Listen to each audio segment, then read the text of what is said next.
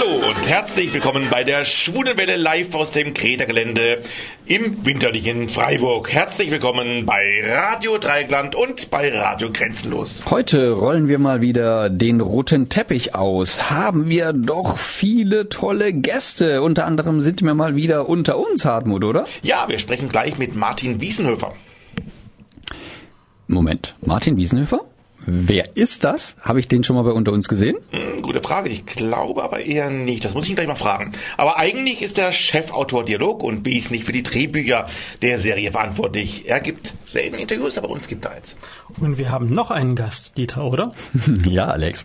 Ich sprach mit Ralf König, dem König der Knollnasenmännchen, über seine Comics, seine Bücher und überhaupt.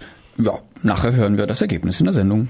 Und du sprachst noch mit Ulrike Hofmeister. Wer ist das denn? Sie ist die Geschäftsführerin der AIDS-Hilfe in Freiburg, die Chefin. So, nun geht's aber jetzt gleich mal los und wir haben Martin Wiesenhöfer in der Leitung. Bis dahin erzählt uns der Oliver, wie ihr uns denn erreichen könntet, wenn ihr es denn wolltet. Ihr wollt uns im Studio kontaktieren? Einfach auf unsere Website www.schwulewelle.de gehen, den Chat anklicken, einen Nickname eingeben und schon geht's los. Oder mailt uns unter studio.schwulewelle.de oder aber über Facebook, dort Schwulewelle in zwei Wörtern und schon geht's los. Oder eine Nachricht über unseren Gay Romeo Club, der da heißt Schwule Welle, diesmal in einem Wort geschrieben. Wir sprachen schon mit sehr vielen unter uns Stars, unter anderem mit Lars Steinhövel gleich zweimal, mit Benjamin Kiss, Tabia Heinig, Petra Blossay, Nora Koppen, Stefan Bockelmann, Hanno Friedrich, Olivia Burkhardt, Anne Apitsch. Und nun haben wir einen langjährigen, federführenden Mann der Serie am Telefon, über den ich mich als Fan der Serie ganz besonders freue. Ihr kennt ihn wohl eher nicht namentlich, denn man sieht ihn nie in der Serie. Er ist nämlich einer der Autoren, genau gesagt der Chefautor Dialog. Herzlich willkommen bei der Schwulen Welle in Freiburg, Martin Wiesenhöfer. Hallo. Grüße dich, schön, dass du uns Zeit hast. Ja, sehr gerne. Martin, habe ich jetzt gerade gelogen? Sah man dich schon mal bei unter uns, auch vor der Kamera, also zum Beispiel in einer Minirolle oder noch nie? Oh ja, das ist, das haben wir früher öfter mal gemacht und ich glaube, das war bei mir 2003. Da habe ich mal einen Restaurantkritiker gespielt, der im Schiller auftaucht, als gerade der Koch ausfällt und Eva Wagner eingesprungen ist. Ah, okay. Also die Hardcore-Fans könnten dich kennen. Ja, aber ist auch nicht so wichtig, wenn man es nicht gesehen hat. Wie lange bist du bei unter uns schon als Autor dabei? Ich bin jetzt seit 14 Jahren dabei. Ich bin im Dezember 2001 eingestiegen als Storyliner damals. Mhm. Wie wird man eigentlich Autor bei einer Serie? Wie lernt man das Handwerk eines Autoren? Studiert man zum Beispiel Germanistik oder wie geht man das an? Also ich habe studiert, aber das ist jetzt überhaupt nicht entscheidend. Mhm. Also das Wichtigste ist, dass man Spaß am Geschichtenerzählen hat und mhm. natürlich am Schreiben. Den Rest ist dann eigentlich Learning by Doing. Mhm weil man dann das Handwerk, was man schon braucht, von den ähm, älteren Kollegen lernt und mitkriegt. Und da, klar, das ist schon auch eine Menge Handwerk dabei. Also man muss schon ein bisschen Ahnung haben von Dramaturgie, von Figurenentwicklung, von Handlungs- und Spannungsbögen. Wie baue ich eine Geschichte auf? Wie treibe ich sie voran und so? Das kann man aber tatsächlich alles wie auch jedes andere Handwerk lernen, wobei es natürlich auch hilft, wenn man ein gewisses Talent mitbringt oder einen Instinkt fürs, für gute Geschichten. Klar. Mhm. Wie bist denn du im Speziellen so unter uns gekommen? Warst du da vorher schon regelmäßiger Zuschauer oder gar Fan oder bist du da ins kalte Wasser gesprungen? Naja, für, für Fernsehen und Serien habe ich mich immer schon interessiert. Ich war mein, nach meinem Studium erstmal als Dramaturg am Theater. Mhm und habe dabei dann gemerkt, dass ich gerne selber schreiben möchte, wobei mich das dann das Schreiben fürs Theater gar nicht so sehr interessiert hat. Und dann habe ich den Tipp gekriegt von einem Kollegen, dass man bei dem Soaps Leute sucht und ähm, da eben auch ein gutes Handwerk lernen kann. Und dass ich dann aber unter uns gelandet bin, war am Ende eher Zufall, mhm. wobei ich es nicht bereut habe, sonst wäre ich auch nicht so lange dabei geblieben. 14 mhm, Jahre, ja. Wie entsteht eigentlich so ein Drehbuch von einer Serie? Welche Schritte beim Entwickeln und Schreiben der Serie gibt es da eigentlich? Das fängt an mit, wir nennen das Futures. Das sind also die großen Handlungsbögen.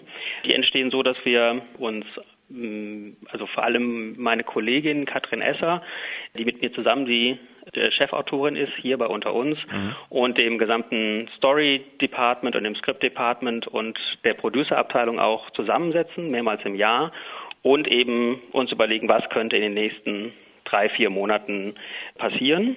Mhm. Und die Storyliner nehmen sich dann jede Woche so ein kleines Stück von diesen Futures vor und machen da die, äh, entwickeln daraus die Folgen, die einzelnen Folgen. Mhm. Und schreiben, also auch jedes, die entwickeln auch jede Szene und schreiben für jede Szene so 15 bis 20 Zeilen auf.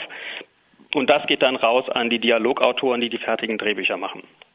Die werden dann noch von der Producerabteilung hier und von RTL abgenommen. Und dann, wenn das alles durch ist, dann geht das raus an die Regisseure und die Schauspieler und den Rest vom Team hier. Mhm. Und du bist ja, zum, wenn ich es richtig verstanden habe, Chefautor Dialog. Was genau ist denn das? Genau, das bei unter uns haben wir halt zwei Chefautoren, den Chefautor Story und den Chefautor Skript. Ich bin dabei zuständig für die fertigen Drehbücher und betreue hier mit meinen Kollegen auch den Dreh. Also wenn unten im Studio irgendwas passiert oder äh, die was brauchen, dann sind wir da. Und meine Kollegin Katrin Esser, die Chefautorin Story, die ist eben maßgeblich zuständig für die Geschichtenentwicklung. Mhm. Wir sind ja jetzt gerade hier im Dezember 2015. Wie weit seid ihr denn eigentlich jetzt momentan im Entwickeln der Geschichten? Ja, also in der Ausstrahlung steuern wir jetzt ja auf, auf Weihnachten und Silvester zu, was ja immer ein Höhepunkt ist mit dem Hof, äh, mit dem Weihnachtssingen mhm. im Hof und dem Schnee. Und, Der ähm, Wunder, über wie ein Wunder von oben kommt. Es immer. wird auch dieses Jahr beim Weihnachtssingen schneien, ja. Schön. Und was wir in der Entwicklung haben, sind halt die Geschichten so fürs Frühjahr, Frühsommer 2016. Hm. Wie stark seid ihr eigentlich von Vorgaben seitens des Senders abhängig beim Schreiben der Geschichten? Man las ja zum Beispiel beim Ausscheiden von Holger Franke alias Wolfgang Weigel, dass man damit, damit eine neue Ära beginnen wollte. Ungefähr gleichzeitig wurde ja auch eingeführt, dass Tobias immer mit seinem Radio täglich eine Situation kommentiert. Inzwischen machen es auch andere Figuren. Musste man zum Beispiel bei solchen Einschnitten auf Vorgaben und Wünsche des Senders reagieren? Also das damals war tatsächlich schon eine sehr spannende Zeit bei unter uns, weil wir da so einige Veränderungen vorgenommen haben mhm. und schon auch wirklich ein bisschen eine neue Ära eingeläutet haben. Das ist für so eine Serie auch wichtig, dass man, dass die sich ständig weiterentwickelt, sonst kann die auch gar nicht überleben. Mhm. Und man muss dann eben auch möglichst frühzeitig erkennen, wie sich der Markt verändert und die Bedürfnisse der Zuschauer und die Sehgewohnheiten und so. Da muss man eigentlich permanent eine neue Vision entwickeln. Das macht vor allem unsere Producerin hier. Und ähm, natürlich kommen dann auch viele Ideen aus dem Team und von uns Chefautoren und Storylinern und das mhm. alles müssen wir aber dann oder das alles besprechen wir dann auch noch mit RTL. Klar. Mhm. Also das ist ein, ein ständiger Austausch auch mit der Redaktion. Mhm. Als treuer Zuschauer merkt man ja, dass auch die Serie phasenweise ein wenig mit der Zielgruppe experimentiert. Es gab ja mal eine Phase, ich glaube vor zwei Jahren war das mal so, da hat man das Gefühl gehabt, die Serie sollte extrem mehr junge Zuschauer ansprechen und es gab dann immer weniger ältere Hauptfiguren. Inzwischen hat sich das, ganz, das Ganze wieder ein bisschen geändert und es wurden wieder viele Figuren auch über 40 eingeführt. Irene ist da jetzt zu nennen dann natürlich inzwischen auch Trufus, dann Robert, auch die Novaks, die jetzt im vergangenen Sommer dabei mhm. waren. Sie alle brachten oder bringen auch eine andere Ebene in die Serie mit ein, was mir persönlich sehr gut gefällt. Und dann ist ja auch jetzt dann die Rosi momentan dabei, die ein wenig an die verstorbene Margot Weigel mhm. erinnert. Reagiert man da auch dann auf Rückmeldungen, auch zum Beispiel auf Fanrückmeldungen in Foren und ähnliches? Naja, wir stehen also schon, wie gesagt, ständig im Kontakt mit. RTL und überlegen, was man machen könnte. Und wenn wir dabei zum Beispiel merken, dass ein Großteil unserer Zuschauer dann eben die Frauen ab 30 sind, dann mhm. überlegen wir uns schon Geschichten, mit denen die sich dann eher identifizieren können. Mhm. Gutes Beispiel dafür ist zum Beispiel die Rolle der Caro. Mhm. Also eine Frau Mitte 30, die in die Serie kommt, sich in Malte verliebt und aber auch mit dem so ihre Problemchen hat, die auch Stress im Job hat und gucken muss, dass sie genügend Geld für die Miete zusammenkriegt und dann auch noch eine sehr eigenwillige Tochter hat, mit der sie sich rumschlagen muss. Und das sind dann eben, das merken wir dann auch äh, in der Rückmeldung von den Zuschauern, von den Fans in den Foren, dass das viele unserer Zuschauer äh, anspricht, dass sie sich da wiedererkennen und äh, verstanden fühlen. Mhm. Wie stark müsst ihr nicht auf die Quote immer reagieren? Bei so langen Vorlauf zum Beispiel, kann man da noch irgendwie schnell was ändern im Zweifelsfall oder muss man es einfach laufen lassen? Naja, tatsächlich, das, da hast du schon recht. Also schnell mhm. reagieren geht leider nicht. Ich finde aber auch, damit muss man immer ein bisschen aufpassen. Mhm. Denn ähm, oftmals braucht es so eine gewisse Zeit, bis zum Beispiel ein Schauspieler in der Serie und auch in seiner Rolle angekommen ist. Und das hat dann nicht was zu tun mit der Qualität der Geschichte oder des Schauspielers. Das ähm, ist dann so eine Entwicklung, der man einfach ein bisschen Zeit geben muss. Und wenn man da dann das Steuer auch zu schnell wieder rumreißt und denkt, oh Gott, das funktioniert alles nicht, da haben wir auch schon die Erfahrung gemacht, das irritiert den Zuschauer häufig mehr, als ähm, dass er das irgendwie gut findet. Mhm. Also Beispiel der Lehrer Erik zum Beispiel, der, ähm, da hat man aber schon, aber schon reagiert damals, als der war ja glaube ich dann ganz beliebt am Anfang und stieg dann aus und dann kam er dann doch nochmal irgendwann wieder. Ja, das war, das stimmt, aber das mhm. war eigentlich auch eher die Ausnahme. Mhm. Also wir sind da normalerweise sehr, wir schreiben Figuren nicht leichtfertig raus. Mhm. Also das überlegen wir uns schon sehr gut. Mhm. Gibt es eigentlich auch andere Grundbedingungen, die man berücksichtigen muss? Zum Beispiel die Studios, wie, wie man die auslastet, wie viel Außentriebe machen kann, beeinflusst es sehr das Schreiben? Ja, ja, wir haben schon eine ganze Menge von Schreibregeln, die wir beachten müssen. Das ist zum Beispiel, weil wir eben zwei Studios haben. Also in dem einen sind vor allem die Wohnungen, in dem anderen ist das Schiller und die Werkstatt und die Turnhalle und äh, natürlich die Konditorei und der Innenhof. Mhm. Und wir haben als drittes Set ja noch das Außenset, hier die Kreuzung von der Schillerallee und der Maybachstraße. Also da müssen wir schon gucken, dass das alles passt, auch äh, mit den äh, mit den Szenen der Schauspieler. Und da, also ich finde es tatsächlich auch eigentlich jedes Mal, jede Woche ein kleines Wunder, wie wir das alles hinkriegen, mhm. auch rein logistisch, mhm. äh, dass das alles reibungslos über die Bühne geht. Mhm. Ja. Wir machen eine ganz kleine Pause, hören ein bisschen Musik und gleich sprechen wir weiter mit Martin Wiesenhöfer, einer der Chefautoren von Unter uns. Hier ist die Schwule Welle aus Freiburg und wir sprechen mit Martin Wiesenhöfer, einer der Chefautoren von der TV-Serie Unter uns, die täglich von Montag bis Freitag von 17.30 bis 18 Uhr auf RTL läuft. Martin, wie entscheidet ihr eigentlich, wie eine Figur zum Beispiel aussteigt? Ich nehme an, wenn es ein ganz schneller Ausstieg eines Schauspielers ist, dann wird manchmal ein anderer Schauspieler eingesetzt, wie zum Beispiel bei Hennig es damals war, oder eine ähnliche Rolle übernimmt die Funktion einer Figur. So kam es mir zumindest ein Stück weit bei der Kira vor und der Kimberly am Anfang, wobei Kimberly dann doch sich ganz anders weiterentwickelt hat. Mhm. Ja, also bei Henning zum Beispiel war das tatsächlich ein, ein Recast, den wir mhm. gemacht haben. Der Wechsel von Kira und Kimberly hatte jetzt mit den Figuren gar nichts miteinander zu tun. Das war eigentlich Zufall, dass sich das so ein bisschen ah, okay. überschnitten hat. Und ähm, also ja, wenn eine Figur die Serie verlässt, dann gibt es da oft mehrere Ideen, mhm. die wir entwickeln, die wir dann auch mit der Redaktion von RTL diskutieren. Und am Ende ist entscheidend, was innerhalb der Geschichte sinnvoll ist und auch für die Figur mhm. am meisten Sinn macht. Tut man teilweise auch dann überlegen, das ähm, eine Tür offen zu halten für einen Wiedereinstieg? Ja, das klar, das kann man auch immer, also zum Beispiel jetzt wie bei Joy zuletzt, die ja das Kind gekriegt hat, natürlich mhm. ähm, gucken wir dann, dass wir eine Möglichkeit finden, dass wir sie wann auch immer wieder holen. Da muss man immer sehen, ob das äh, machbar ist von beiden Seiten. Mhm.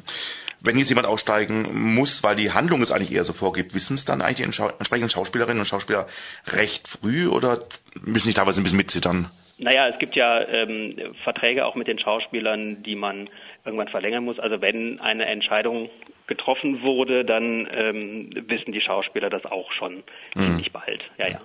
Also muss nicht mit einem Pokerface rumlaufen und Angst haben, die Schauspieler dir begegnen. Nee, nee, nee. Also die Schauspieler, da stehen wir auch im regen Kontakt. Unsere Büros haben wir hier direkt über den Studios und mhm. wir sehen die Schauspieler auch jeden Tag in der Kantine. Mhm. Also der Austausch ist da schon ganz rege. Können die Schauspieler teilweise eigentlich auch mal mitsprechen, was ihre Rollen betrifft oder beziehungsweise was vorschlagen? Ich las mal von Kai Noll alias Rufus, dass er die Geschichte rund um die Zivilcourage vorgeschlagen haben soll. Gibt es ab und zu oder ist es eher ungewöhnlich? Nee, die Schauspieler kommen schon relativ häufig mit Ideen für ihre hm. Rollen oder für Geschichten. Und dann muss man das immer entscheiden. Es gibt einfach sehr viele Faktoren, die damit reinspielen und man muss dann gucken, passt das oder passt das nicht. Also ich weiß, mhm. dass Kai Noll zum Beispiel ein guter Reiter ist und mhm. wir haben ihn halt öfter auch schon mal aufs Pferd gesetzt, wo er dann zeigen könnte, konnte, was er kann.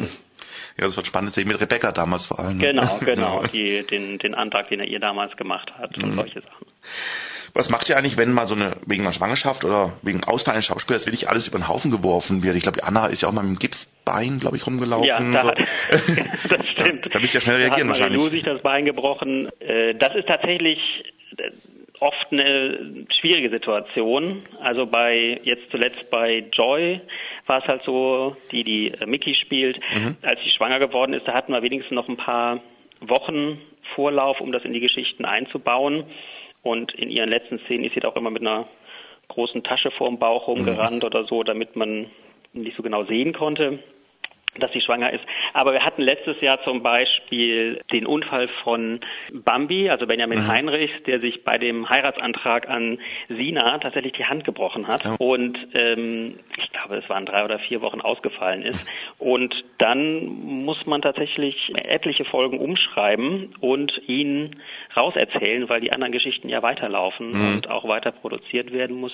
Und ich glaube, wir haben ihn damals dann zu einem Freund nach Mallorca erzählt oder ja. er ist mit einem Freund zusammen nach Mallorca gefahren. Das ist wahrscheinlich immer schwierig, weil das hat er gedanklich wahrscheinlich schon ganz woanders wahrscheinlich in der Zeit. Wenn sowas dann passiert, dann müsst ihr praktisch nochmal die alten Drehbücher richtig reinarbeiten. Das stimmt, das mhm. stimmt. Also die anderen Geschichten, die parallel laufen, die kann man natürlich in aller Regel weiterhalten. Mhm. Aber die Geschichte um Bambi damals mussten wir eben dann komplett ändern. Mhm. Mir gefiel im letzten Sommer besonders gut diese Krimi-Story rund um die Novaks sowie um Rolf und Fiona. Äh, die trug ja bis zuletzt einen großen Teil ähm, für die Spannung eigentlich auch bei. Solche Krimi-Geschichten gab es aber zuvor nicht so oft mehr. Wieso eigentlich? Naja, das mit den Krimi-Geschichten in der Soap ist immer so ein bisschen schwierig, weil vor allem wir ja so einen ich nenne es immer so ein Raum-Zeit-Kontinuum haben. Mhm. Also wir erzählen sehr chronologisch, gefühlt ja fast in Echtzeit, ohne dass wir größere Zeitsprünge haben.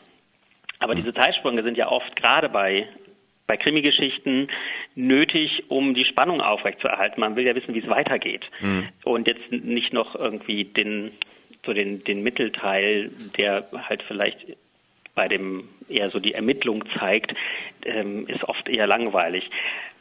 Und die anderen Geschichten, die parallel zu der Krimi-Geschichte laufen, brauchen aber oft ein ganz anderes Tempo. Und das knirscht dann. Wenn das, das zusammenzukriegen, ist halt oft schwierig bis unmöglich. Außer man kann den Krimi-Plot in so kleine Häppchen aufteilen so mhm. stückchenweise erzählen und mit den anderen Geschichten gut kombinieren. Mhm. Gibt es eigentlich Absprachen mit anderen Soaps aus eurem Haus, wie zum Beispiel GZSZ oder alles, was zählt, was zum Beispiel die ganz großen Geschichten angeht? Also, dass nicht alles gleiche von, von der, oder eine ähnliche Geschichte erzählen oder ist es völlig unabhängig voneinander? Also nee, Absprachen gibt's da keine.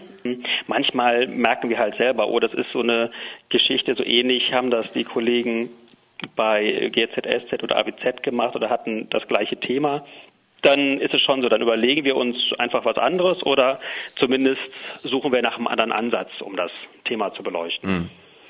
Unter uns ist ja ein Stück weit auch eine echt typische Köln-Serie. Das heißt, besonders in dieser Zeit wird ja ganz viel Köln-Flair auch eingebaut. Da gibt's ganz oft also Karnevalsfolgen, wenn am 11.11. .11. zum Beispiel oder rund um den Rosenmontag. Ein anderes typisches Köln-Thema, wie ich finde, und was unsere Sendung die auch ein bisschen interessiert, fehlt doch oftmals oder leuchtet nur am Rande so ein bisschen auf, und zwar die Lesben und Schwulen in Köln.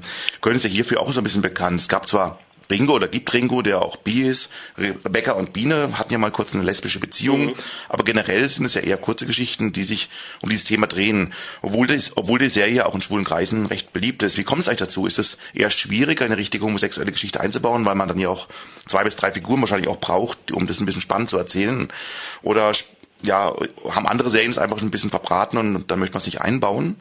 Ja, das äh, ist tatsächlich so, dass das jede Serie für sich entscheidet, wie es auch passt. Mhm. Bei Unter uns ist es ja so, dass die Figuren aus dem Hauptcast zum Beispiel oft schon ziemlich lange dabei sind und sich unsere Geschichten viel auch um Liebe und Partnerschaft drehen. Mhm. Und wenn man jetzt zum Beispiel einen Schwulen in der Serie hat, kann man den natürlich nur mit einem anderen Schwulen in einer Liebesbeziehung zeigen. Mhm. Und dadurch fallen dann andere, ich nenne es mal Kombinationsmöglichkeiten weg, mhm. weil man kann ihn weder mit Frauen zusammenbringen, noch mit den anderen Männern aus dem Hauptcast, weil die ja in der Regel hetero sind. Mhm. Und das schränkt sozusagen diesen Liebesreigen, mhm. äh, den, den man in der Serie machen kann, mit den Geschichten schon sehr ein.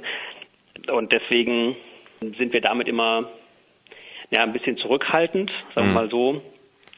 Und ich meine natürlich so ein äh, Charakter wie Ringo, der bi ist, äh, eröffnet dagegen ganz andere Möglichkeiten, weil man dann auch Geschichten auf einer anderen Ebene erzählen kann. Also nicht mhm. nur diese ähm, sowohl schwulen wie hetero Geschichten, aber eben auch, wenn jetzt eine Frau bei Ringo rausfindet, dass er auch mit, mit Männern zusammen ist, mhm. dann äh, ist das eben auch ein bisschen irritierend. Mhm. Also das ist dann auch ganz spannend. Gibt es eigentlich sonst eigentlich gewisse Srub-Gesetze? Mir fiel zum Beispiel auf, dass es ja auch in, bei unter uns eigentlich so gut wie nie ein Wochenende gibt, mhm. obwohl die Handlung ja vom Freitag ja am Montag nahtlos weitergedreht wird. Oder Kinder altern ja hier und da mal ein bisschen schneller, wie der Connor zum Beispiel. Und ältere Figuren wirken so ein bisschen gleichaltrig bleibend. Waltet ihr eigentlich da relativ frei? Weil wie ihr es halt einfach für die Behandlung auch braucht, zum Beispiel bei Viona, oder gibt es da Regeln, die ihr da euch gesetzt habt? Ja, ja, es gibt schon Regeln. Also mhm. Wochenende haben wir nicht, das stimmt. Mhm. Wir erzählen quasi durch. Aber in den meisten Fällen sind wir da sehr genau. Also wir haben zum Beispiel mhm. eine Geburtstagsliste, wo jede Figur draufsteht und wo wir auch sehr darauf achten, dass jedes Jahr am gleichen Tag der Geburtstag erzählt wird innerhalb der Geschichte. Das ist mal größer, mal kleiner, wie es gerade passt. Und naja, bei den Kindern, das stimmt schon. Also wenn, mhm. äh, das kann schon mal sein, dass Kinder sehr schnell ein, zwei Jahre älter werden mhm. bei uns. Äh, das machen wir tatsächlich abhängig von der Geschichte und hoffen einfach, dass die Fans uns das verzeihen. Ja.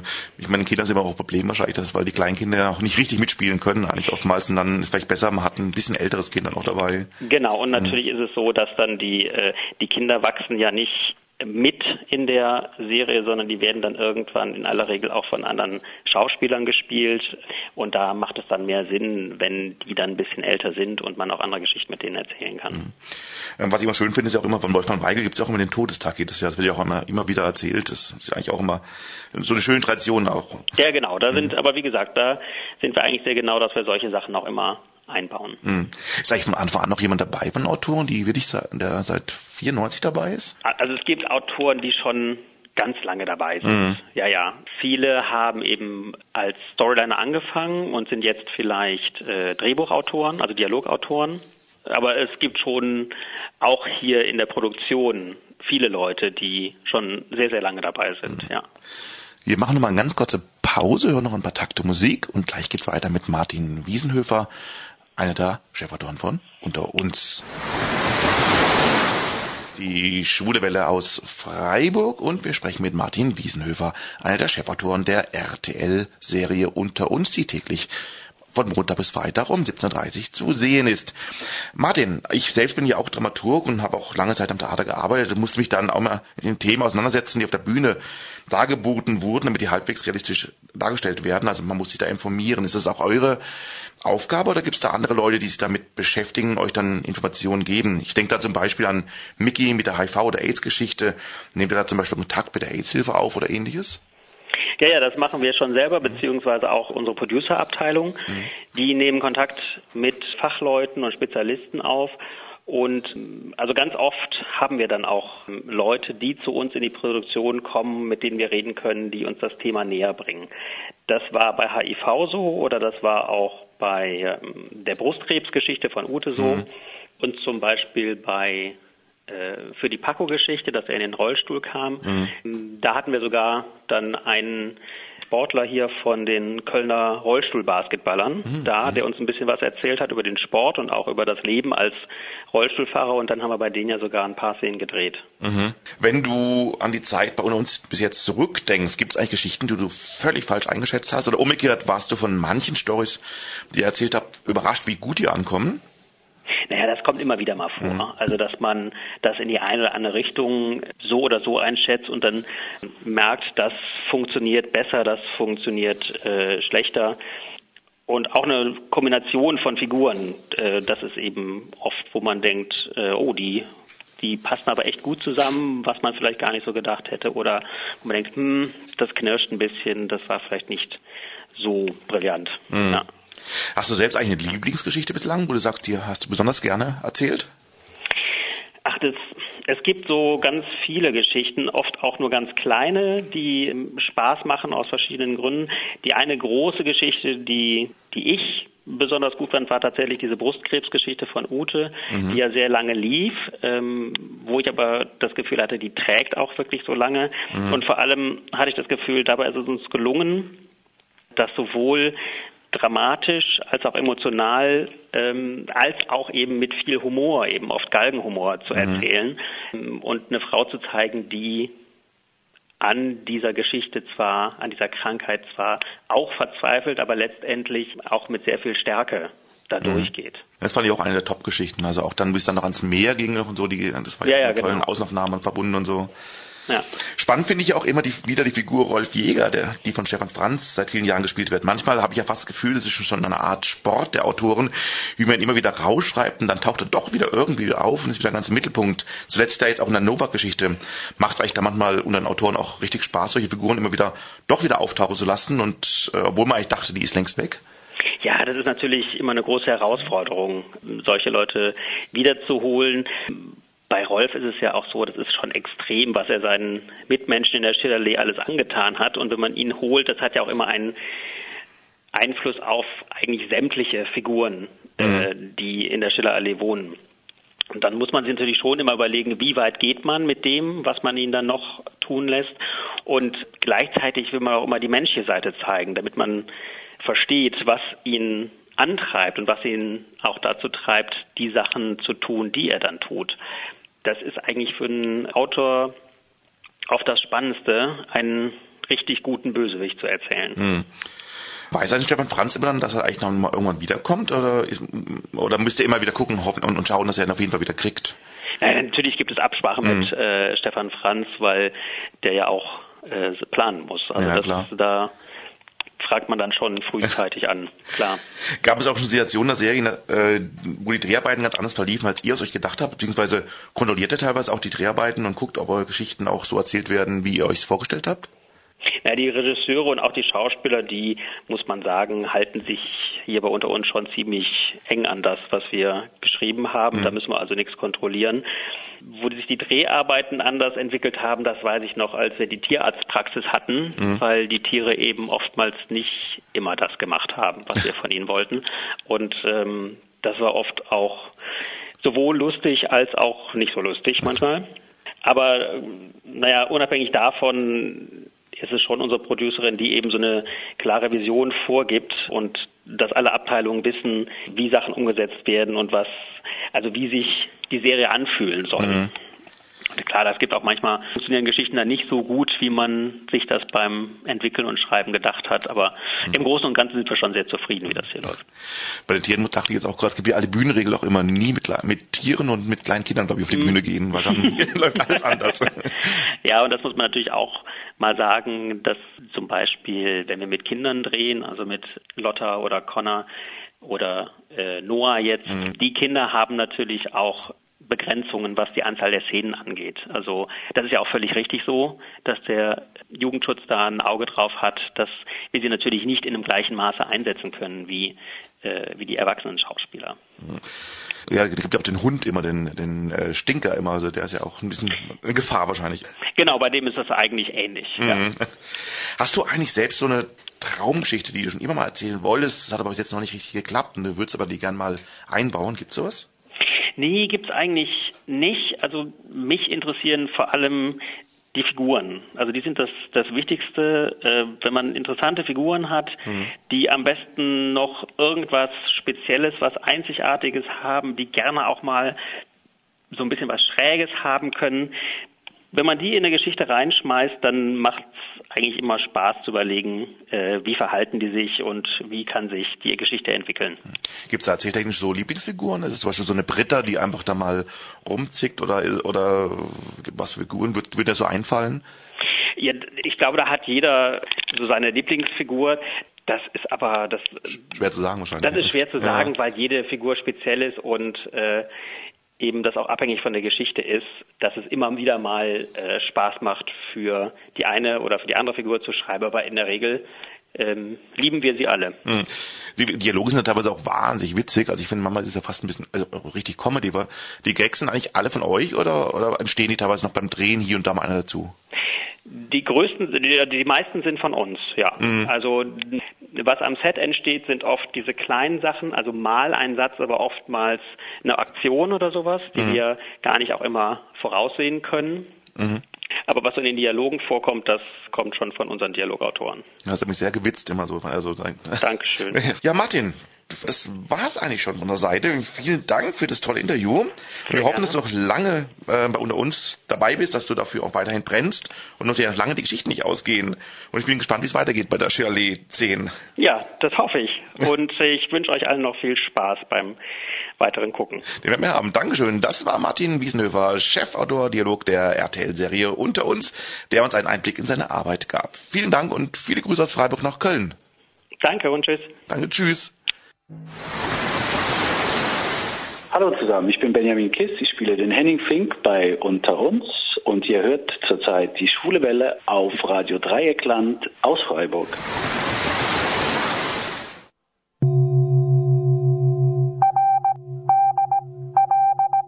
Hier ist das erste deutsche Radio Dreieckland mit den Nachrichten der Schwulen Welle.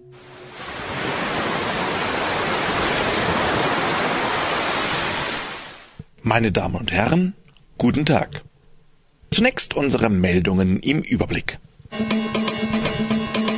Engagement. Anwalt geht gegen Unzuchtsparagraphen vor. Entfernt. Rechter Politiker entfernt Ampelmännchen. Erfreut. Clemens Schick freut sich über Rollen. Jamaika. Die Gesetze in Jamaika kriminalisieren einvernehmliche sexuelle Intimitäten zwischen Männern und machen mich im Prinzip zu einem nicht verhafteten Kriminellen. So erklärt der schwule Anwalt Maurice Tomlinson in einer Klage gegen den sogenannten Unzuchtsparagraphen auf der Karibikinsel. Dort drohen für Sex zwischen Männern bis zu zehn Jahren Haft inklusive Zwangsarbeit. Die Welle homophober Gewalt reißt nicht ab. Der jamaikanische LGBT-Aktivist will nun dagegen angehen und wird dabei von der kanadischen Organisation HIV-AIDS Legal Network unterstützt. Der oberste Gerichtshof soll nun darüber entscheiden, ob das Gesetz gegen den garantierten Gleichbehandlungsgrundsatz verstößt, der in der Verfassung garantiert wird. Linz der Verkehrsstadtrat Markus Hein von der rechtspopulistischen FPÖ in Linz hat die homo- und heterosexuellen Ampelmännchen entfernen lassen. Die Ampelmännchen waren im Zuge der Eurovision Song Contests in Mai zunächst in Wien angeschafft und dann von anderen Städten übernommen worden. Insgesamt gab es in der Stadt Linz vier solcher Ampelmännchen, deren Anbringung wurde aufgrund von Sponsoren bewirkt. Der städtische Haushalt war davon nicht betroffen. Der rechtspopulistische Markus Hein begründete sein Vorgehen damit, dass er ein einheitliches Erscheinungsbild im Straßenverkehr wünsche. Zudem seien die Ampelmännchen in seinen Augen unnötig. Zitat Ampeln sind ein Verkehrszeichen und dürfen nicht dazu missbraucht werden, Gesinnungsbotschaften zu übermitteln. Zitat Ende. Gegen den Alleingang des Verkehrsstadtrates wächst nun Widerstand. Für Freitag ist eine Demo angesagt. Tübingen. Der in Tübingen geborene Schauspieler Clemens Schick, der in Filmen wie Casino Royale oder Das Wunder von Bern spielte, bereut sein Outing vor einem Jahr nicht. Der 43-jährige Schick, der derzeit mit seinem Film Vier Könige im Kino zu sehen ist, sagte in einem Interview mit dem Magazin Grazia, Zitat, das war im Film bisher das absolut beglückendste Jahr für mich. Ich bereue nichts. Meine Erfahrung ist, dass ich noch nie so unterschiedliche Rollen spielen konnte wie im vergangenen Jahr. Genau das ist es, was ich wollte. Nämlich, dass es keine Rolle spielt, weil es für mich keine Rolle spielt. Das war die Schule Welle mit den Nachrichten. Das war der Song Wait and See von der Gruppe The Blue Van. Anlässlich des 30-jährigen Bestehens der Freiburger AIDS-Hilfe kam Ralf König Ende November nach Freiburg. Ralf, der König der Knollennasenmännchen, der schwulen Knollennasenmännchen und Weibchen. Der schwule Comiczeichner war bereits zum zweiten Mal zu einer Lesung in Freiburg. Das erste Mal während der Aktionstage Freiburg ohne Papst. Damals auch im kleinen Haus des Freiburger Theaters, wie am 27.11. eben auch. Äh, äh, wie geht das denn, eine Comiclesung? Ja, du, ganz einfach, aber dennoch höchst amüsant. Der Autor projiziert die Comics auf die Leinwand und spricht die Texte da mit verstellter Stimme. Und äh, auch die Geräusche, die da so geschrieben stehen, die imitiert er. Hm, Wie sich das anhört, habe ich euch an einem Beispiel mitgebracht. Lucy, hier, für dich. Was ist das, ein Stein? Ein Faustgeil, habe ich erfunden. Es hat vorne scharfe Kante und hinten einen Griff. Finden wir? Du schenkst mir einen Stein? Es ist ein Faustgeil. Du kannst damit Wurzeln ausgraben und Schalenfrüchte knacken und Pflanzen abschneiden. Ein Küchengeld? Ist das wieder eins von deinen sogenannten Küchengeräten, wie der Stock mit dem draufgewickelten Zebraschwanz neulich? Das war der Handfeger. Das ist Ralf König gewesen? So hört er sich an. Ja, ja und nein. Das ist wirklich Ralf König, aber eben mit seiner verstellten Comicstimme. Da hat er jetzt äh, aus einem seiner Bücher gelesen und äh, war äh, ja in Anlehnung an den Film 2001 äh, Odyssee im Weltall war das eben so eine Urmenschenszene übrigens mit mit Lucy. Kommen wir später noch mal drauf. Es ist übrigens wahnsinnig anstrengend, zwei Stunden lang meistens so zu sprechen. Also er saß da an seinem Laptop und zeigte uns die Bilder auf der Leinwand, Bilder aus verschiedenen Comicbüchern, aber auch eben zur Illustration Filmausschnitte oder Fotos, immer wenn er was zu den Geschichten und ihrer Entstehung zu erzählen hatte. Okay, und welche Geschichten äh, bzw. Bücher waren das denn? Ja, vor allem die beiden aktuellsten Bücher, Porn Story und Raumstation Sehnsucht. Raumstation Sehnsucht. Äh, das, das klingt ja wie eine Mischung aus Science Fiction und Tennessee Williams' Endstation Sehnsucht. Genau, das ist der Witz. Das ist es nämlich auch.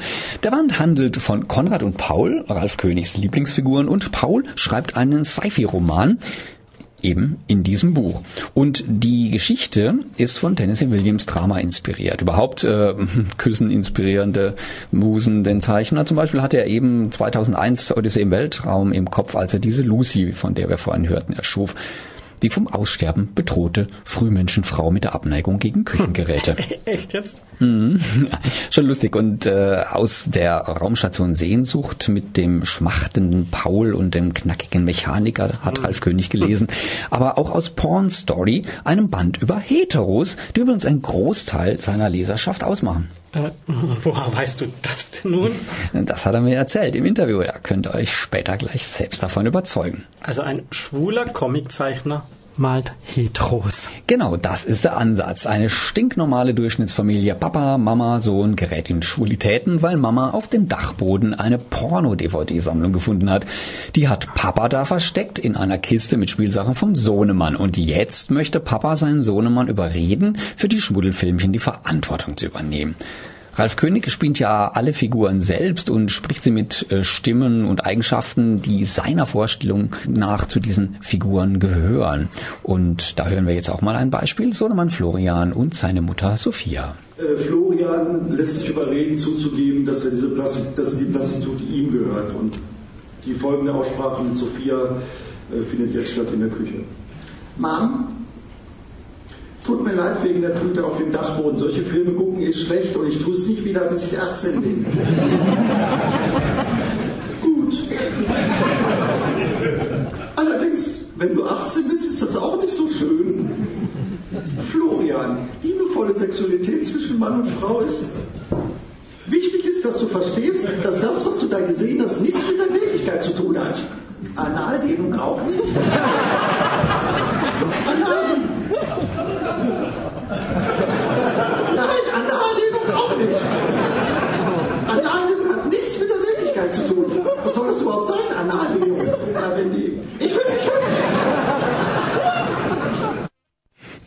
Genau so muss man sich den Abend vorstellen. Gut gelauntes Publikum, ein ebensolcher Autor mit launigen Scherzchen zwischendurch. Da gingen die zwei Stunden wie im Fluge. Und hinterher gab's noch mehr Arbeit für Ralf König. Äh, Moment, wieso denn das? Ja, er hat noch über eine Stunde Bücher signiert. Und mit signiert meine ich, dass er jedes mit einer kleinen Zeichnung veredelt hat. Ah, okay. Mit Widmung und Unterschrift und so weiter. Das dauerte dann schon halt so fünf Minuten pro Person. Die Schlange war lang und blieb es auch ziemlich lang.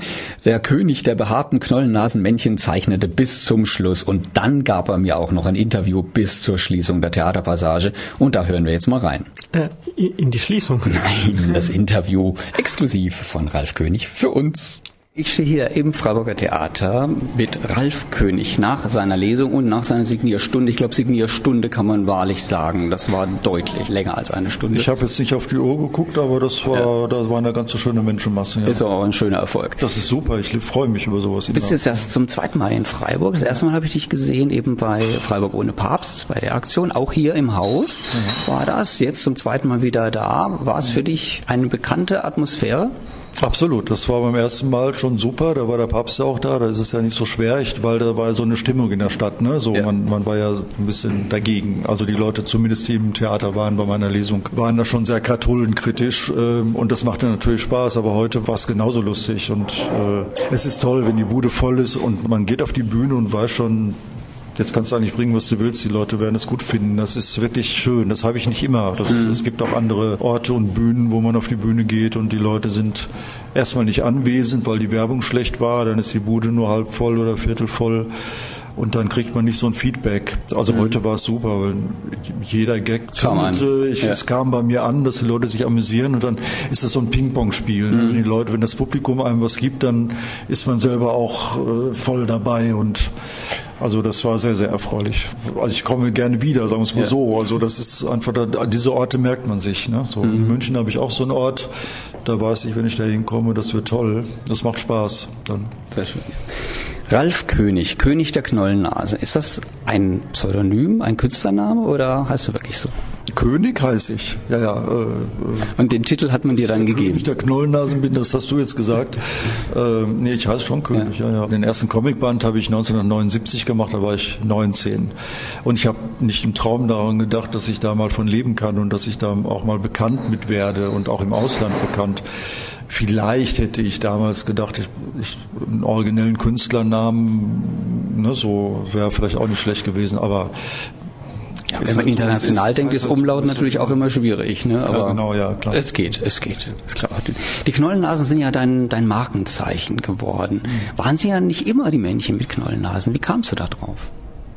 Naja, ganz am Anfang habe ich äh, auch so, versucht, so realistische Comics zu machen. Ich war immer beeinflusst von irgendwas. Und wenn ich ganz am Anfang sage, dann rede ich jetzt fast von Pubertät und Kindheit oder so. Ich habe immer gezeichnet, schon als Kind. Das mit den Nasen, das war kein Entschluss. Das hat sich irgendwann, es ist ja auch Comicsprache. Ich meine, Asterix und Loriot und, und, und Gaston und so, diese dicke Nase habe ich ja nicht erfunden. Ne, so. Aber ich habe festgestellt, dass wenn die Nase dick ist, dann ist es mit dem Humor leichter. Komischerweise, das gibt da so einen komischen Zusammenhang. Es macht die Figuren einfach äh, sympathischer. Sympathisch, ja. genau. Ja. Äh, die Nase macht sympathisch und wenn die mal nicht da ist, die Nase, wenn die klein und knubbelig ist, dann muss man sich schon was anderes einfallen lassen. Mhm.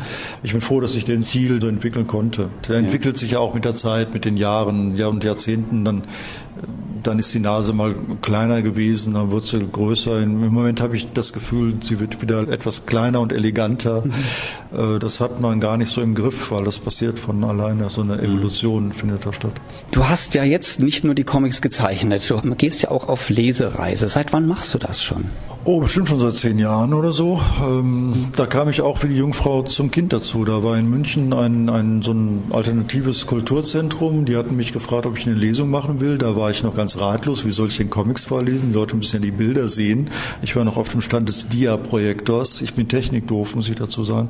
Das mit dem Beamer oder so, das habe ich dann erst verstanden, als, als ich dort war. Und ich habe mich aber nicht getraut zu lesen. Irgendwie dachte ich, mache ich ungern. Und dann haben da so Studenten gelesen, die haben mal meine Comics vorgelesen auf die Art und Weise, wie ich es heute auch gemacht habe. Aber ganz schlecht. Also wirklich ganz, mhm. ganz schlecht. Trotzdem hatte das Publikum großen Spaß. Ich habe gelitten. Und das wurde dann wiederholt, weil es ein Erfolg war. Und dann diesmal wurde ein Schauspieler engagiert, der hat das alles gelesen mit so einem Shakespeare'schen Pathos, wie Schauspieler das oft machen, einfach ein bisschen zu viel immer. Mhm. Und da dachte ich, also scheiße, lesen kann ich auch alleine. und, das, und dann habe ich das so angefangen und dann habe ich gemerkt, wie viel Spaß das machen kann. Denn man muss ja sehen, ich mache das seit 35 Jahren mit, mit den Comics. Man macht die alleine. Man sitzt mhm. am Schreibtisch und am Zeichenbrett und zeichnet alleine. Und, und dann gibt's, wenn das Buch rauskommt, vielleicht Kritiken, die man liest oder so, aber eine direkte Reaktion eines Lesepublikums habe ich ganz lange überhaupt nie gehabt. Mhm. Und jetzt ist das schön, man geht auf die Bühne, man liest die Dialoge vor, die Leute lachen. Das ist schon so eine späte, so, eine späte Lust, ne? Dass man auch so mal hört, wie die Leute lachen, ja. weil ich, ich habe die ja nie gehört auf dem WG-Klo, wie sie gekichert haben oder auf dem Sofa oder so, da war ich ja nicht dabei. Aber man hat es dir bestimmt erzählt. Man hat es erzählt, aber es ist ja. einfach eine andere Erfahrung, ja. wenn man auf die Bühne geht. Und außerdem war ich in den 80er Jahren und in Dortmund damals war ich in einer schwulen Theatergruppe. Also ein bisschen Bühnenerfahrung habe ich dann schon. Da ich diese Dialoge ja schreibe, habe ich auch so eine innere Stimme im Kopf, wie sich das anhören mhm. muss. Mhm. Ich frage mich ja, wie andere Leute das lesen, ob die diese Stimme auch haben oder ob sie sie anders haben als ich, mhm. wenn sie das lesen. Ich kann nur sagen, ich stelle mir so und so vor und habe großen Spaß ist, dann einfach so mit verstellter Stimme ins Mikrofon zu. Offensichtlich hat das Publikum auch sehr viel Spaß, wenn du diese ja. Stimme mit uns teilst. Ja. ja. Jetzt habe ich mich mal im Publikum umgeschaut. Also ich würde mal sagen, bestimmt zehn Prozent Frauen dabei. Also es ist das recht wäre gemischt. Wenig ne? gewesen. Also unter meinen Lesern würde ich sagen, ist bestimmt die Hälfte Frauen. Mhm. Ganz bestimmt. Bei Lesungen, bei Signierstunden stelle ich das so fest. Jetzt war das heute eine, eine schwule Veranstaltung, also EZ-Hilfe und so, das habe ich ja auch nicht immer. Ich bin ja mhm. irgendwo. Und da, da sind mindestens. Das ist vielleicht etwas Frauen. heterogener dann, das Publikum. Ja, da sind, also ich, wenn ich mich nur auf die Schwulen verlassen müsste, mhm. müsste ich den Stift längst zur Seite gelegt ja. haben. Ich bin da auch nicht mehr die Identifikationsfigur, die ich in den 90ern mal war. Da war das Comic-Lesen, das schwule Comics-Lesen war ein, damit hat man sich identifiziert mhm. und, und, und damit hat man sich auch geoutet, das höre ich auch immer noch. Das hat sich natürlich gegeben, also da haben die Zeiten sich geändert, ist ja auch gut so. Aber ähm, ich bin froh, dass ich ein, ein, ein Publikum habe, das meine Sachen liest, äh, das auch hetero ist. Mhm. Und, und, also Lesben mögen meine Sachen, Frauen, Hetero-Frauen mögen meine Sachen, Hetero-Männer mögen sie auch. Und ich bin sehr dankbar, dass das so ist, weil ähm, erstens hätte ich keine Lust, in meinem eigenen Süppchen zu kochen. Und zweitens, ähm, ich muss davon leben. Und wenn das nur die Schwulen kaufen würden, die paar, die es kaufen, die jüngere Generation kennt mich schon nicht mehr. Mhm. Also da wer, wer ja, so ein, zwei Generationen sind mit ja, dir groß und schwul geworden, ja, wie Robert wer, jetzt vorhin auch gesagt hat. Wer heute 19 ja. ist oder mhm. so, das kommt vor, dass sie das auch kennen, aber das ist klar, man, man gilt was in der eigenen Generation und danach wird mhm. schon schwieriger. Du hast auch vorhin gesagt in der Lesung, dass du deine Figuren mit dir altern lässt, mhm. sodass irgendwo authentisch bleibt. Ja, es ist allerdings auch ein Problem, also weil ähm, so so ganz der Ausgehkracher bin ich jetzt auch nicht mehr, ne? So und äh, Gut, ich bin 55, da hat sich vieles beruhigt mit der Zeit, was ich gar nicht gut finde. Also, also die Midlife-Krise schiebe ich wahrscheinlich mhm. bis in die Urne. Aber da neue Themen zu finden mhm. oder neue Dialoge zu finden, das ähm, es ist eigentlich ist es nicht schwer, weil ich ja mein ganzer Freundeskreis wird ja mit mir älter und es ist schon sehr lustig, wie wir alten Köpfe da der, bei dem einen Knie stieß, der andere darf das nicht mehr und so. Das hat ja auch was Lustiges. Mhm. Und ich habe auf jeden Fall vor, daraus mal ein Buch zu machen. Also dieses älter werden ist auch ein Thema. Erkennen sich denn Freunde von dir wieder in nein, Figuren? Nein, nein, das mache ich. Also ich, ich, ich äh, quirle das alles erst durch so einen Allgemeinheitswolf und dann erkennen sich alle irgendwie wieder, aber mhm. nicht einzelne Personen. Das, das nicht, nein. Es kommt schon mal vor, dieser Dialog, den ich heute hatte aus Raumstation Sehnsucht, habe ich ja gelesen. Da ist ja dieser, dieser Dialog am Küchentisch, wo drei Schwule da sitzen und Paul sitzt unterm Tisch und soll blasen. Äh, da habe ich tatsächlich, als ich das geschrieben habe, habe ich kurz vorher eine Party gehabt, eine Geburtstagsparty von einem Freund und da sind diese Sprüche gefallen. Das ist dann, da bin ich dann dankbar, weil ich wusste in dem Moment nicht, wie ich das füllen sollte. Ja. sollte so ein Tundenquatsch sein und mir fiel so nichts ein und da war ein, eine Party und zack hatte ich den Stoff. Ne? Aber äh, das ist trotzdem nicht so, dass meine Freunde da denken, ah, das bin ich ja. Mhm. So, das so nicht. Sonst wäre es vielleicht teilweise auch ein bisschen schwierig mit der Freundschaft. Ne? Äh, hätte ich wahrscheinlich keine Freunde mehr, wenn, wenn alles, was, äh, was so erzählt würde, dann gleich im Comic verbraten ja. würde. Hast du denn eine Lieblingsfigur von deinen Comichelden? Naja, Konrad und Paul, das sind schon, also weil ich die schon so lange bediene, ne, seit 1989 und da habe ich verschiedene Themen, die so in der Luft lagen. Also Super Paradise, da ging es um HIV. Äh, Sie dürfen sich jetzt küssen, da ging es um die Homo-Ehe. Ähm, jetzt hat Paul einen Science-Fiction-Roman geschrieben. Also ich habe Paul einen Science-Fiction-Roman schreiben lassen. Mhm. Das hat mir auch großen Spaß gemacht, das mal zu machen. Das sind Figuren, die mir sehr vertraut sind und von daher fallen die mir auch relativ leicht. Und deswegen würde ich sagen, das sind schon die die ja. Lieblingsfiguren. Jetzt in der Vorbereitung habe ich mir den Film von Rosa von Braunheim gekauft mhm. über dich, das Biopic kann man glaube ich sagen, ne? mhm. so ein bisschen was. Fand ich also sehr interessant gemacht auch und äh, kam sehr super rüber. Der war jetzt heute jetzt hier nicht im Verkauf, weil das nur vom Comicladen aus organisiert war oder? Ja, das sind die, naja, die, klar, das sind, das ist ein Buchladen. Ja. Die, die, haben dann mit den DVDs nicht so, nicht so den Markt. Aber es gibt ja auch ein paar Filme von dir, beziehungsweise mit Geschichten von dir. Welcher ist denn da dein Lieblingsfilm? Also von den Filmen, die ich alle irgendwie misslungen finde, weil das ist natürlich nicht mein Baby. Da, da kommt ein Regisseur, da kommt ein Produzent, da kommen Schauspieler und die machen da irgendwas daraus, wo ich, äh, wenn ich jetzt die Eier hätte und sagen würde, ich bin jetzt Regisseur und ich arbeite mit den Schauspielern, dann würde ich da vielleicht einiges erreichen. Das könnte ich sogar tun. Mhm. Aber, aber boah, es ist so anstrengend, weil ich, ich bin äh, gewohnt, das mit mir selber auszumachen. Ich habe einen Stift und ein Blatt Papier und mhm. mache es. Ne? So, und es sieht dann so aus, wie ich will.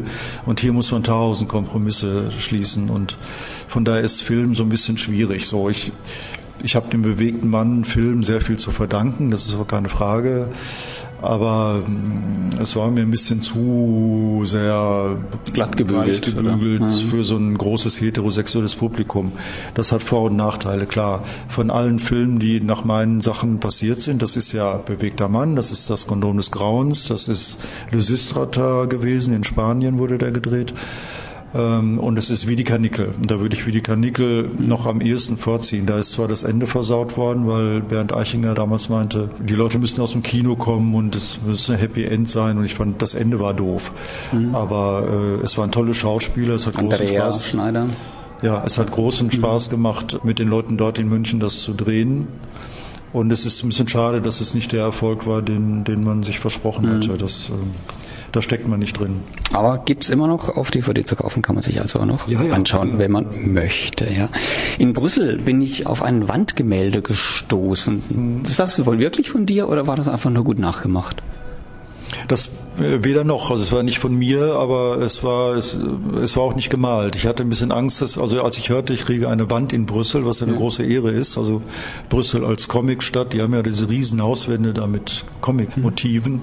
Und als ich hörte, dass ich da eine Wand bekomme, war ich sehr gebauchpinselt, weil das schafft nicht jeder Zeichner da so einen Platz zu kriegen.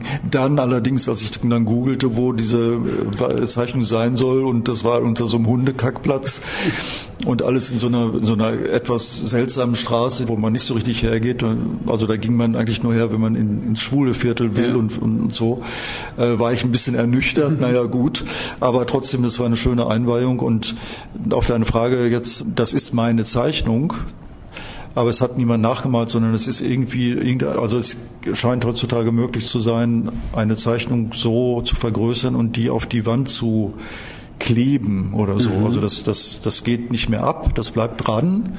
Aber es ist, es ist schon meine Zeichnung. Ich hatte ein bisschen Angst, dass da Leute kommen mit Pinsel unter meine Nase nachmalen und ich muss das jetzt gut finden. Da hatte ich äh, echt ein bisschen Schiss. Aber als ich dann sah, dass, oh, das ist meine Zeichnung, sie ist nur vergrößert und mit irgendeinem chemischen Verfahren so auf diese Hauswand mhm. gepappt. Mhm. Ich war ein bisschen traurig, dass ich nicht vorher wusste, dass da ein Hundekackplatz ist. Ich hätte da gerne so ein, ja. ich habe ja Roy und Elle, diese beiden Hunde, hätte ich da sicherlich irgendwas Passendes dazu gemacht. So, Kann man nicht immer wissen, ja. Dann bedanke ich mich. Vielen herzlichen Dank für das Interview. Danke. Ralf König exklusiv bei der Schwulenwelle. Da erfüllen wir ihm natürlich auch gerne einen Musikwunsch von den Beatles. Lucy in the Sky with Diamonds.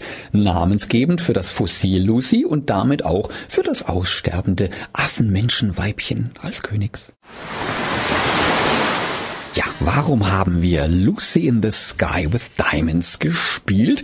Ganz einfach, weil dieses Lied zu dem Zeitpunkt lief, als die Jungs in Dreck gebuddelt haben und dabei auf Knochen gestoßen sind, die von irgendeinem so Frühmensch Australopithecus extraordinarius äh, stammten und später hat dieses Fossil eben nicht so eine sperrige Nummer gehabt, äh, sondern wurde Lucy genannt. Und das war vor 40 Jahren und jetzt wisst ihr warum. Ja, und wie ich eben vorhin schon mal kurz erwähnt habe, kam der Künstler Ralf König auf Einladung der AIDS-Hilfe nach Freiburg. Und dazu habe ich auch ein kleines Interview von der Veranstalterin. Ich stehe hier mit Ulrike Hofmeister, Geschäftsführerin der Freiburger AIDS-Hilfe, im Freiburger Theater nach der Lesung von Ralf König. Wie kommen wir denn zu der Ehre? Ja, also der Ralf König ist ja bekannt in der schwulen Szene und vor vier Jahren war er das letzte Mal hier von der Rosa Hilfe damals eingeladen und die 30 Jahre AIDS-Hilfe für dieses Jahr, im Jubiläumsjahr, haben wir gesagt, wir wollen einfach was ganz Besonderes machen und da ist uns Ralf König natürlich sofort eingefallen und dann haben wir in kurzerhand angefragt und haben eine Zusage bekommen und es war ein ganz fantastischer bzw. formidabler Abend heute. 30 Jahre AIDS-Hilfe. Da gibt es was zu feiern. Was gibt es da zu feiern? Naja, feiern kann man da, glaube ich, gar nicht so sagen. Es ist ein Jubiläum, aber wenn man die Geschichte der AIDS-Hilfe anschaut, ist es ja schon auch so, dass wir sehr viele Menschen verloren haben, die wir begleitet haben. Von daher trifft es der Begriff Feiern nicht so gut. Was man aber sagen kann, wir können natürlich auf 30 Jahre zurückblicken, wo wir uns gesellschaftlich organisiert und auch äh, engagiert haben, um ja für Akzeptanz und gegen Stigmatisierung zu kämpfen und haben das in vielen Bereichen gemacht, ob das Prävention ist, ob das in der Beratung und der Betreuung ist oder auch in vielen verschiedenen Projekten. Und das macht uns, glaube ich, aus, dass wir da sehr vielfältig auftreten und äh, sehr beständig. Die heutige Veranstaltung ist ja nur eine von einer ganzen Reihe in diesen Tagen. Ja, also wir haben in diesem Jahr sehr viele gehabt. Am 1. Dezember gibt es nochmal einen großen Infostand in der Stadt. Heute Abend gibt es noch eine Party im äh, Rosa Café bzw. Red Ribbon Café. Und soviel ich weiß, glaube ich auch noch vom Studios Dance irgendein äh, Abend gewidmet für uns. Aber sonst sind wir eigentlich mit unseren ganzen Veranstaltungen durch. Also quasi als fast krönender Abschluss der König. Das passt ja dann auch ja, wieder. Genau. Vielen Dank für das Gespräch. Ja, gerne. Hallo, hier ist Ralf König und ihr hört die schwule Welle auf Radio Dreieckland. Ein Stationer von Ralf König. Und ich muss euch erzählen, der hat das auf Anhieb, auf den ersten Take hingekriegt. Das ist extrem selten. Ja, also die meisten Stars haben Probleme meistens. Ne? Ja, die reden zwei Stunden lang super locker flockig über ihr Thema und wenn man sie dann bitte, ach, kannst du noch bitte sagen, mein Name ist Pipapo und ihr hört die Schwule Welle bei Radio Dreieckland? Äh, was? Was für ein Radio? Moment, muss ich mir aufschreiben? Ralf König hat das einfach nachgeplappert. Ja, die sind es vermutlich gewohnt, dass sie ihre Texte irgendwie vorher mehrmals proben können und so weiter und für, für, für Ralf König hat er jetzt vielleicht nicht den Anspruch gehabt und so hat das deswegen locker flockig gehaut. Ja. So stelle ich mir das vor. War cool. Ich kannte, kannte eigentlich äh, unser Radio überhaupt, Radio Dreieckland. Da war sicher schon mal hier, oder? Irgendwann mal bei anderen Sendungen? Kann mich nicht erinnern. Nee, hat nicht so erzählt. Wie, wie lang, äh, wie lang ging das eigentlich insgesamt? Wann bist du nach Hause gekommen? Das ging Oh, ziemlich lang das- mit dem ganzen ja. Interview jetzt. Ja, also ich glaube, ich war irgendwie nach zwölf zu Hause. Mhm. Die Veranstaltung begann 20 Uhr, ging dann gute zwei Stunden. Er hat die Pause ausgelassen und hat durchgemacht, aber das hat, das hat man gar nicht gemerkt. Also er hat es also mal erwähnt, ja eigentlich sollten wir jetzt Pause machen, bla, bla, bla. Und dann, boah, es war einfach super Stimmung. Und anschließend halt noch eine ewig lange Signierstunde.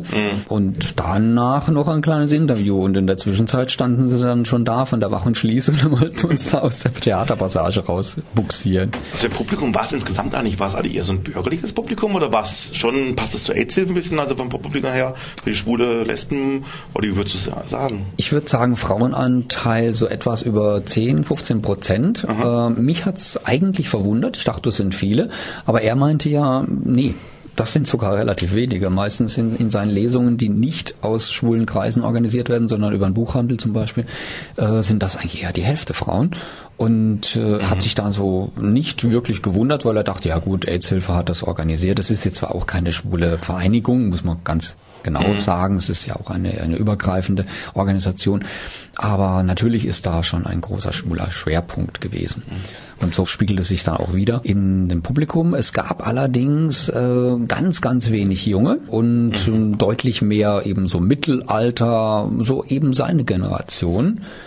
Die 40 bis 50-Jährigen und auch ein paar Ältere. Also bei den Jüngern ist er gar nicht mehr so beliebt demnach, oder? Also er selber hat das ja auch gesagt, dass er nur in der eigenen Generation was gegolten habe.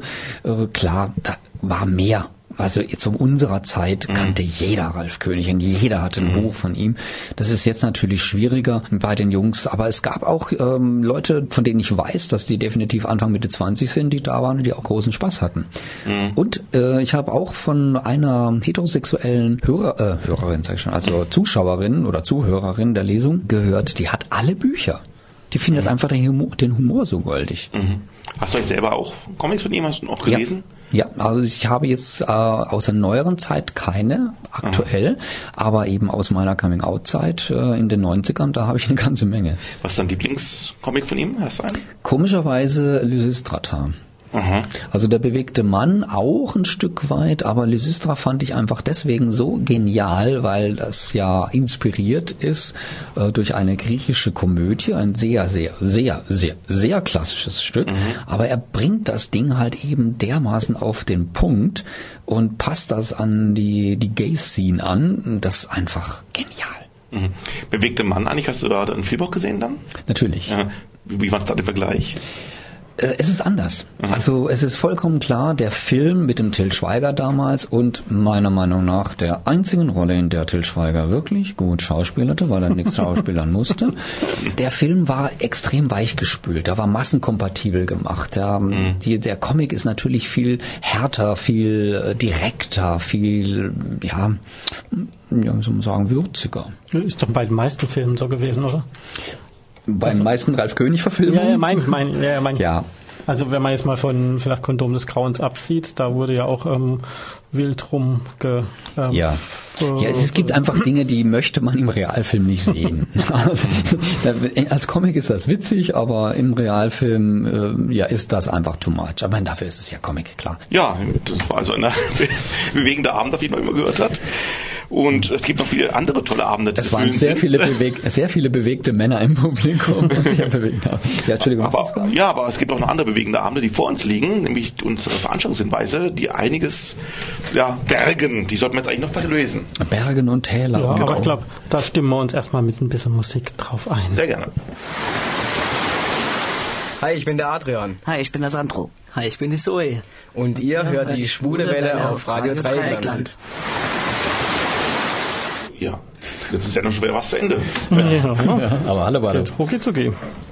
Aus und vorbei. Ja, dann bedanken wir uns bei Martin Wiesnöfer, der vorhin bei uns am Telefon war und wir bedanken uns wieder bei wem? Bei Bei Ralf König natürlich, der uns ein exklusives Interview gegeben hat. und bei der lieben Ulrike Hoffmeister von der AIDS-Hilfe Freiburg. Ja, dann sagen wir bis nächste Woche. Noch einen schönen Abend und zusammen Immer schön schwul bleiben. Tschüss. Diese Sendung wurde Ihnen präsentiert von Schwule Welle, dem einzigartigen und nicht zuletzt wärmsten Programm in der Toskana Deutschlands, mit freundlicher Unterstützung von Radio Dreieckland.